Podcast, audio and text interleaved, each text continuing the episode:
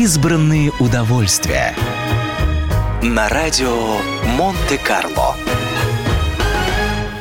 Коллекционирование предметов искусства. Страсть человека к коллекционированию уходит корнями в глубокую древность, когда люди еще занимались собирательством. Только собирательство имело отношение к съестному и помогало древним людям выжить в этом суровом мире, а коллекционирование для современного человека — это хобби и удовольствие. Коллекционировать при этом можно что угодно, от марок до драгоценных камней. Выдающиеся коллекции, которые принесли известность своим владельцам, стали появляться в XIX веке — Одним из самых известных коллекционеров был француз Филипп Феррари, собиравший почтовые марки. Еще одним известным коллекционером был американский золотопромышленник Соломон Гугенхайм, собравший огромную коллекцию произведений авангардизма. Она стала основой для одной из крупнейших музеев современного искусства.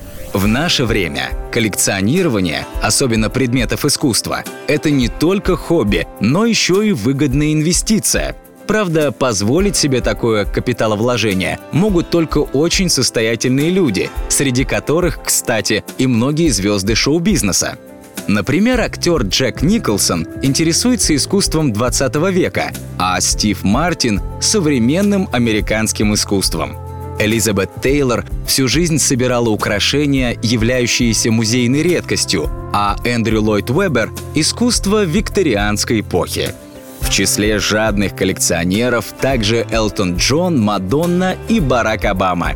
А актер Хью Грант однажды случайно купил на аукционе портрет Элизабет Тейлор работы Энди Уорхола. Сам актер говорит, что в тот вечер был сильно пьян. Зато спустя 6 лет он продал картину на 11 миллионов фунтов стерлингов дороже.